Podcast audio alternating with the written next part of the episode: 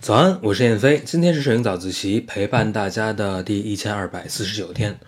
那今天呢，我想来讲一个比较好玩的拍摄效果，就是怎么用相机拍摄出微缩景观的效果。这种效果呢，可以将真实的世界拍得像玩具一样，像微缩景观一样。它很像是移轴镜头拍出来的那种效果。但是因为呢，移轴镜头价格普遍比较昂贵，而且用途呢也有相对单一，所以我们不常会用到移轴镜头。但是我们同样可以用普通的相机，加上一些技巧呢，来模拟出类似的画面。那我们怎么来拍这样的效果呢？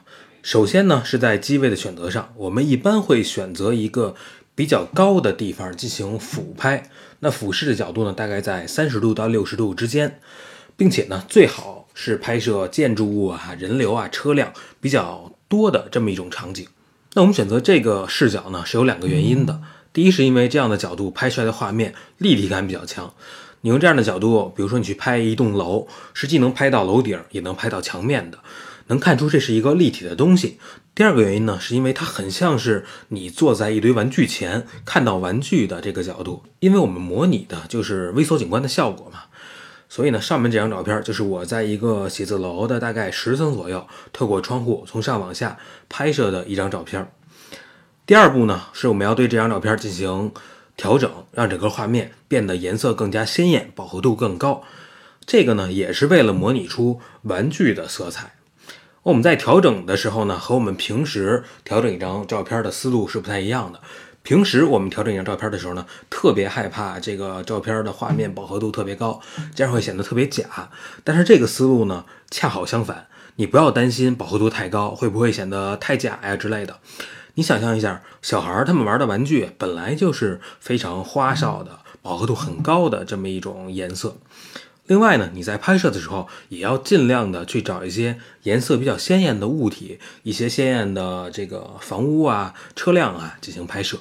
最后一步呢，我们要通过后期处理，模拟出移轴镜头的这种非常浅的景深的效果。你想象一下啊，我们是从高楼往下俯拍画面的，那就意味着我们的相机离被摄物体是很远的。这样呢，我们就很难直接拍出小景深的效果。但是这种效果呢，我们几乎在所有的后期软件中都可以通过这个软件来实现。我们可以在 Photoshop 里头选择滤镜里的这个模糊，来虚化出前景和背景都比较模糊的这种小景深效果。但是呢，有的同学可能会说，我是一个新手，我是一个小白，我不会用 Photoshop，怎么办呢？也有办法，你可以用手机下载一个叫 Snapseed 的软件。S N A P S E E D 这么一个软件，这是我们在手机处理照片时最常用的一个软件。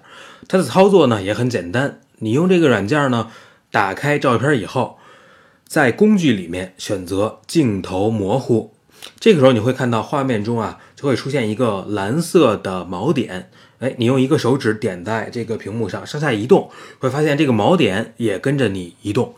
同时，你用两个手指在屏幕上缩放呢，你就可以调整这个画面的清晰范围。那在下面呢，也只有三个选项，很简单啊。第一个选项可以调整模糊范围的形状，第二个选项可以调整模糊的强度和过渡区域的范围，第三个呢是一些模糊的效果。这个呢，我们一般用不着。那我们呢，一般会把建筑、行人、车辆比较多的地方设置成清晰的部分，那其他的地方呢就模糊掉。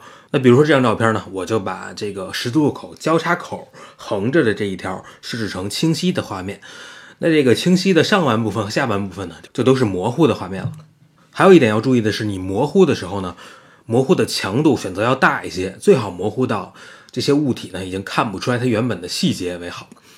这样呢，我们就能得到一张微缩景观的照片。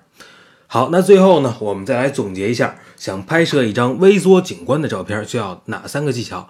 首先呢，我们选择俯拍，并且俯视角度呢在三十度到六十度之间。第二，我们要选择一些比较鲜艳的物体进行拍摄。拍摄以后呢，还要通过后期提高画面的鲜艳程度。第三呢，我们要使用后期软件模拟出移轴镜头小景深的效果。那么，如果你现在正好就在比较高的楼层，不妨呢这就走到窗户边拍摄一张照片，看看是不是能做出微缩景观的效果。好，那我们就先聊这么多。今天是摄影早自习陪伴大家的第一千二百四十九天。我是燕飞，每天早上六点半，微信公众号“摄影早自习”，不见不散。